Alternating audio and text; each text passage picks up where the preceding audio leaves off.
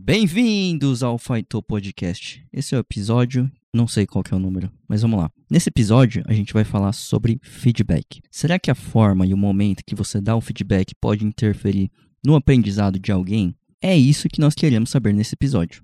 Então vamos lá, vamos começar. O que seria o reforço sob o aspecto da psicologia esportiva?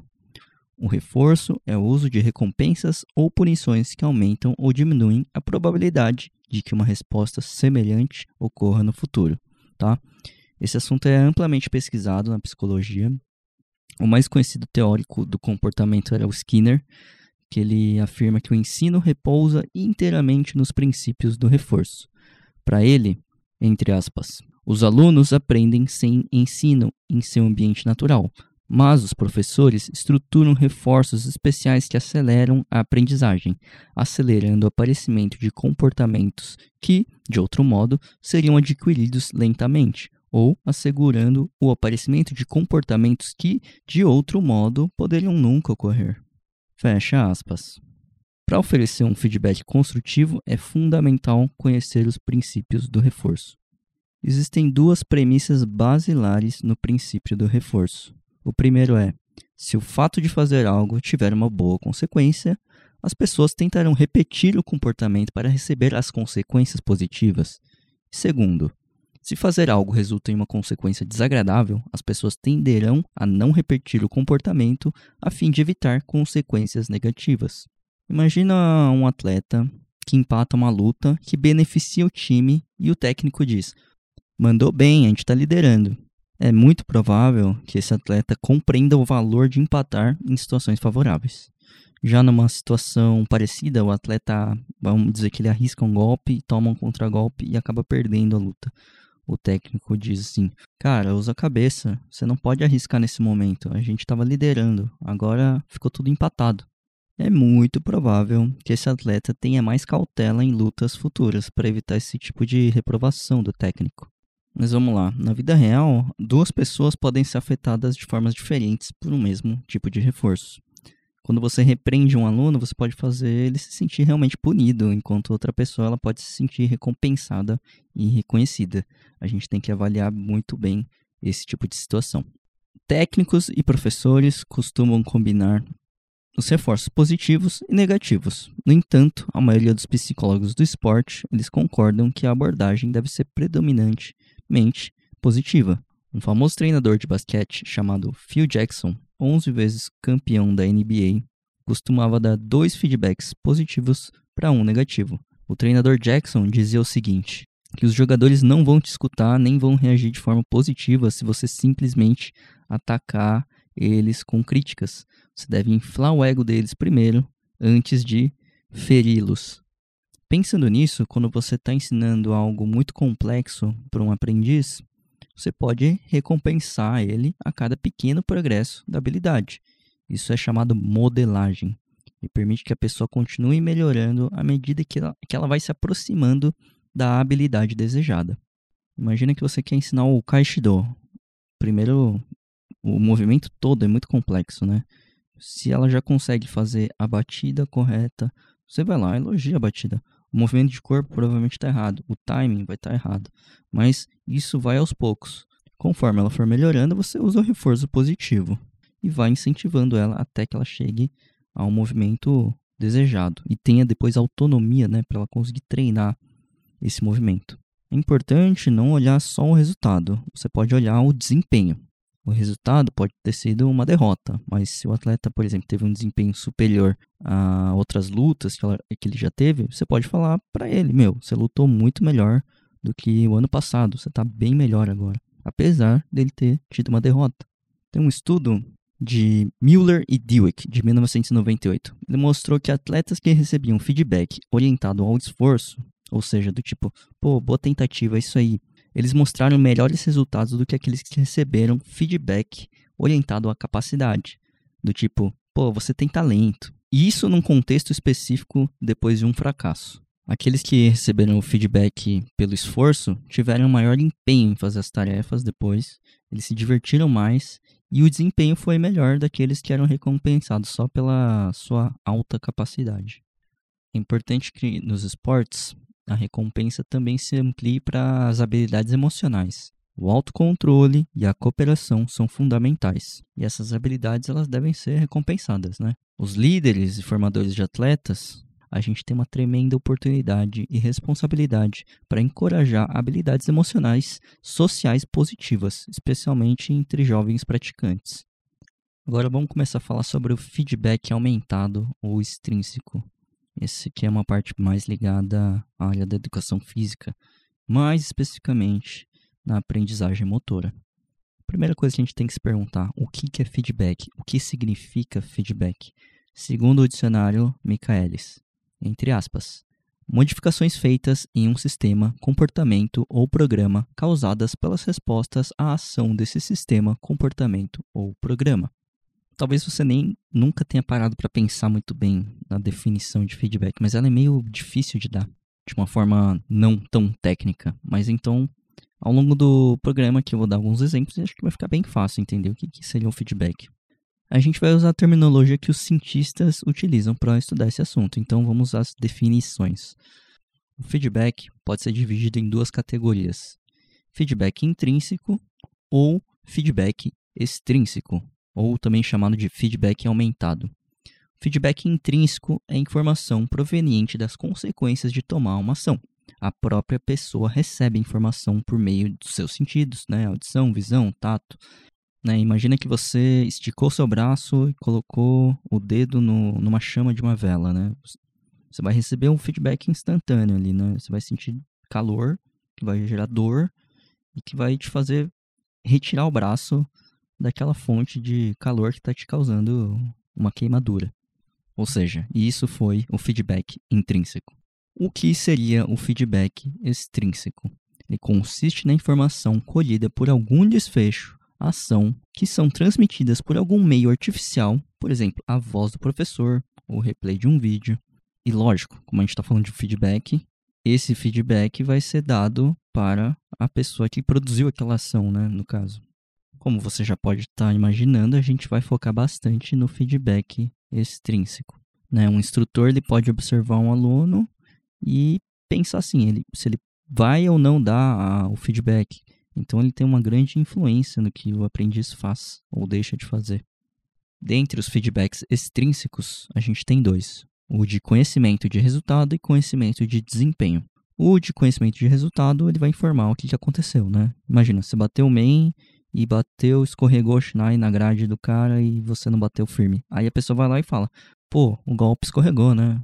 Falar do resultado costuma ser um pouco redundante, a não ser que a pessoa não esteja prestando nenhuma atenção no que ela esteja fazendo, né?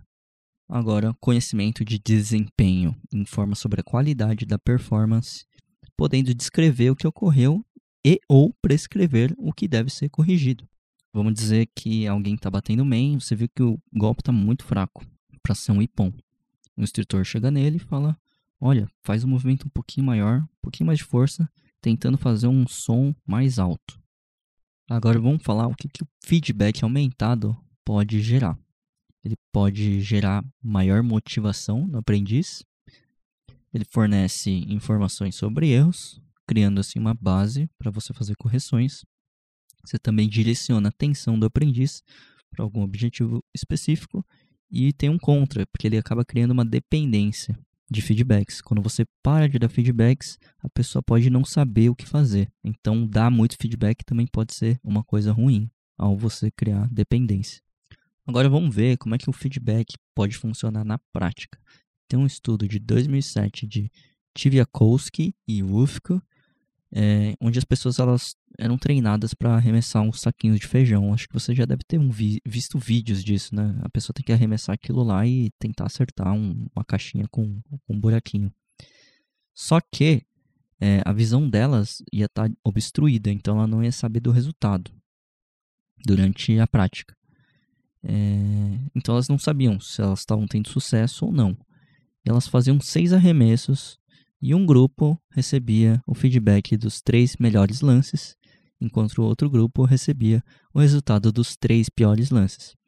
Durante a prática, é, eles tiveram resultados parecidos, os dois grupos, mas quando eles retornaram para fazer o teste, o grupo que recebeu os feedbacks mais positivos dos melhores resultados ele se saiu muito melhor que o outro grupo. E isso reforça a ideia do reforço positivo, né? Vamos focar no que é positivo e não no que é negativo. Você deve estar se perguntando como é que eu posso ser sempre positivo, sendo que existem coisas a se corrigir na pessoa. Como é que eu vou abordar isso? Bom, você pode abordar de um jeito bem escrotão, chegar lá e falar, pô, tá tudo errado, tá fazendo errado, é assim, assim, assim, e ficar gritando com a pessoa. Ou você pode chegar nela e falar assim, reconhecer que ela tá tentando, né? Falar, pô, tô vendo que você tá se esforçando. Agora, para o seu movimento ficar mais bonito, você pode fazer desse jeito, dessa forma, e usando outras técnicas que eu vou falar aqui futuramente. Como eu disse antes, é, existe um efeito negativo no feedback, que ele pode produzir dependência no aprendiz. É, ele sempre precisar de instruções para saber como melhorar, acaba tornando o aprendiz um agente passivo na tomada de decisões. Então a questão é quanto de feedback é ideal. Para falar disso, a gente vai ver como a gente pode estruturar o feedback. A forma mais clássica é a forma contínua. A cada tentativa do aprendiz, você vai lá e dá um feedback. O problema que eu falei é que esse jeito causa dependência, por isso que existem outros jeitos. Tem a outra forma, decrescente. Você dá mais feedbacks no início do aprendizado e vai dando menos conforme o aprendiz vai adquirindo as habilidades. Outro tipo é a faixa de amplitude. O feedback só é fornecido se o aprendiz ultrapassar determinada faixa de tolerância ao erro. Esse método é utilizado quando medidas e dados exatos podem ser fornecidos. Por exemplo, alguém que está aprendendo a fazer uma sutura na pele. Os pontos, a distância entre os pontos, eles devem ter uma determinada distância. Se eles forem muito pequenos ou muito grandes, você vai lá e dá um feedback. Mas se eles estiverem na, numa faixa de tolerância ali, ó, próximo do ideal, você não precisa falar nada. No Kendo, nas artes marciais, a gente pode pensar assim, meu, se tiver muito grosseiro o erro, eu vou lá e falo, né? Do contrário, tá ali, tá, tá evoluindo, tá progredindo. Ele vai conseguir se ajustar aos pouquinhos, mas se tiver muito fora da rota, você chega lá e fala: "Meu filho, é por esse caminho". Tem um outro tipo, que é o sumarizado. O feedback é fornecido com mais informações e detalhamento a cada bloco de prática. Imagina, a pessoa fez um monte de main, depois o instrutor para e fica lá falando, falando, falando, ó, o main tem que ser forte, tem que ser assim, assim, assim, assim, assim, fica falando um monte de coisa. Esse tipo de técnica eu já vi sendo muito utilizada no Kendo, porém de uma forma bem piorada, né? O instrutor geralmente dá muita informação do que deve ser feito, como e por quê. Mas, por outro lado, a gente acaba praticando muito pouco. Ele fala muito e a gente faz, sei lá, quatro vezes. E depois tem mais um, um sermão ali, mais um mais feedback sumarizado. Depois a gente faz quatro vezes. A gente está mais tendo feedback do que fazendo, né? Então acaba que não serve para nada isso. A gente não consegue colocar em prática o que a gente está ouvindo. Agora vamos para as dicas gerais de como dar o feedback. Né? A sugestão é que a atenção sempre seja focalizada, né? não falar de muitas coisas. E esse foco ele tem que ser em algo bem relevante em relação ao movimento que ele está aprendendo. Né? Se ele está aprendendo da main, eu vou pensar na, na, perna, no braço, e não no, no dedinho dele, no movimento da cabeça. Tem coisas mais relevantes para você prestar atenção. Já os aspectos menos relevantes, menos críticos, eles vão ser enfatizados quando o atleta ele estiver na fase de refinar a técnica dele, de polir a técnica. Uma coisa fundamental que deve ser desenvolvida. Você tem que usar palavras-chave e um jeito de apresentar o feedback que seja sucinto, objetivo, sem necessidade de dar longas explicações sobre as correções necessárias por muitas vezes, né, eu já vi aulas que se tornam grandes palestras. Se a teoria basta, então é melhor ler um livro, né? Assistir um vídeo. A questão é que a gente só vai aprender se a gente começar a se mexer e tentar mais. Vocês lembram do episódio 24, que eu falo sobre a estruturação de um treino? O tempo ele deve ser organizado de forma eficiente. O feedback pode ser dado nos intervalos das atividades, fornecendo tempo de descanso que é essencial para o aprendizado. Assim, o feedback é dado de forma objetiva, focando no que é mais importante, geralmente apenas um aspecto, para que todos os esforços sejam concentrados nesse ponto. E vale lembrar que o volume de prática naquela atividade deve ser ideal. Se pouco tempo ou poucas tentativas forem oferecidas, dificilmente o treinamento vai surtir algum efeito relevante. A gente também não pode pecar pelo excesso. Há um limite do quanto a gente pode melhorar em um dia. Passar desse limite significa gastar tempo também. Gastar tempo significa ineficiência no planejamento de treino. O período de 24 horas envolve sono. O sono tem um papel fundamental na consolidação do aprendizado, não só intelectual, mas também no aprendizado motor. Agora vamos para a última parte do episódio, no qual eu vou falar como direcionar o movimento, o foco do movimento. Quantas vezes você já deve ter ouvido assim para as pessoas: "Ah, relaxa o ombro, estica o braço, não move a cabeça". Esse tipo de direcionamento da atenção é, na literatura é chamado foco interno. Quando Koda Sensei ele esteve aqui no Brasil, eu vi o seminário dele. Para quem não conhece, o Koda Sensei é professor de educação física na Universidade de Tsukuba, no Japão, e ele tem a graduação de oitavo dan e o título de Hanshi, que é algo análogo a alguém que tem um pós-doutorado em Kendo. Mas falando do seminário, todas as observações eram coisas do tipo: segura Shinai como se você segurasse um passarinho, nem muito apertado, nem muito, nem muito frouxo. O passarinho não pode fugir e nem ser esmagado. Como levantar a espada acima da cabeça? Você vai imaginar que você juntou as duas mãos, pegou água e você vai levantar as suas mãos para derramar essa água sobre a sua cabeça. Ele usava essas analogias para explicar o movimento. Por exemplo, depois do golpe Men, como é que a minha mão direita tem que estar tá posicionada? Você vai imaginar que você está segurando um sorvete de cone e está oferecendo para alguém. Ou você pode imaginar que você está segurando um microfone e está dando para alguém falar alguma coisa. Todos esses exemplos que ele deu podem ser resumidos em foco externo. E eu tenho certeza que não foi uma coincidência ele dar esses tipos de exemplo. Eu tenho certeza que ele estudou isso, porque é algo muito estudado é, na educação física.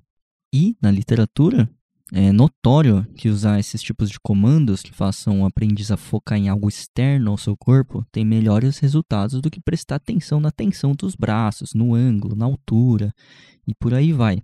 Por exemplo, para as pessoas que mexem a cabeça enquanto dão um golpe, você pode dizer elas para elas imaginarem tem uma toalha dobrada, né, um tenugui na cabeça e que ela não pode derrubar ela durante o golpe. Você pode falar para ela imaginar e você também pode, se quiser, usar uma toalha real para fazer exercícios de, é, variados. Essa forma de ensinar começa a se assemelhar muito com uma abordagem, a abordagem ecológica, mais especificamente com a abordagem liderada por restrição, em inglês, é Constraint-Led Approach. Mas eu vou deixar esse assunto para os próximos episódios. Bom, eu acho que eu falei que eu tinha que falar. No momento, isso é tudo que eu acho relevante para o tema feedback. Tomara que vocês tenham gostado e aprendido algo e que possam pensar em como usar essas técnicas durante as aulas, ou para ajudar alguém, ou para ajudar a si mesmo. Se tiver alguma dúvida ou quiser falar mais sobre o tema, vocês podem me mandar mensagem no, no Instagram, que o Instagram é Podcast, tudo junto. E obrigado a todos que ouviram esse episódio e até a próxima.